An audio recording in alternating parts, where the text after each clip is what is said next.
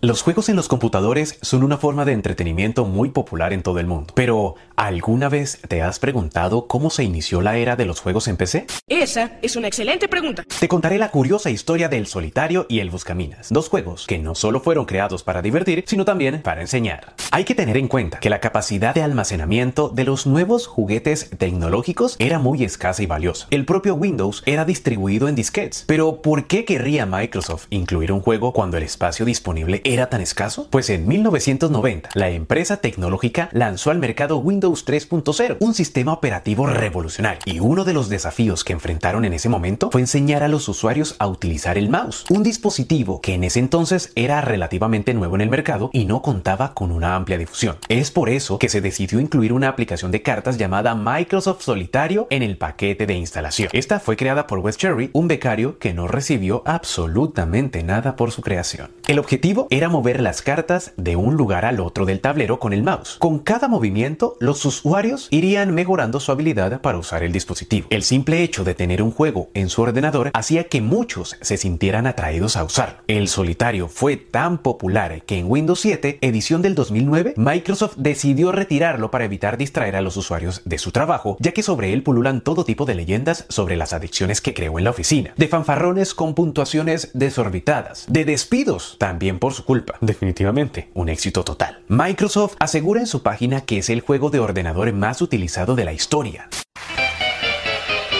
Otro juego icónico que nació de la necesidad de enseñar a los usuarios a utilizar el mouse es el Buscaminas. En 1992, Robert Danner, un programador de Microsoft, creó la aplicación como una forma de ayudar a los usuarios a distinguir entre el clic izquierdo y el clic derecho del mouse. El juego consistía en descubrir todas las minas ocultas sin detonar ninguna. El clic izquierdo se utilizaba para descubrir los cuadros del campo de juego, mientras que el clic derecho se usaba para colocar una bandera en los cuadros donde el jugador sospechaba que había una mina. Uno de los secretos del éxito del Buscaminas es que está programado para que no pueda estallar una bomba al primer clic. Esto permite que el usuario se enganche de una vez. ¿Sabías que Bill Gates quería ser el mejor jugador de Buscaminas del mundo? No se sabe exactamente cuánto tiempo invirtió Gates en el rompecabezas de Windows, pero sí está registrado que logró imponer la marca de 5 segundos para completar el primer nivel del juego. Fue tanto así que al multimillonario le quitaron su propia computadora de oficina para que se pudiera concentrar en actividades propias de un CEO. Ese día algo cambió dentro del Otso.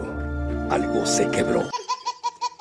Hay que entender que aunque hoy en día su uso nos puede parecer natural, en aquella época era totalmente innovador que la acción realizada con la mano se viera reflejada en la pantalla de modo directo. La historia del solitario y el buscaminas demuestra cómo incluso los juegos más simples pueden tener un impacto significativo en nuestras vidas. Estas creaciones no solo nos han proporcionado entretenimiento y diversión, sino que nos han ayudado a aprender nuevas habilidades y adaptarnos a la tecnología que está en constante evolución. ¿Y tú qué prefieres? ¿El solitario o el buscaminas? sus.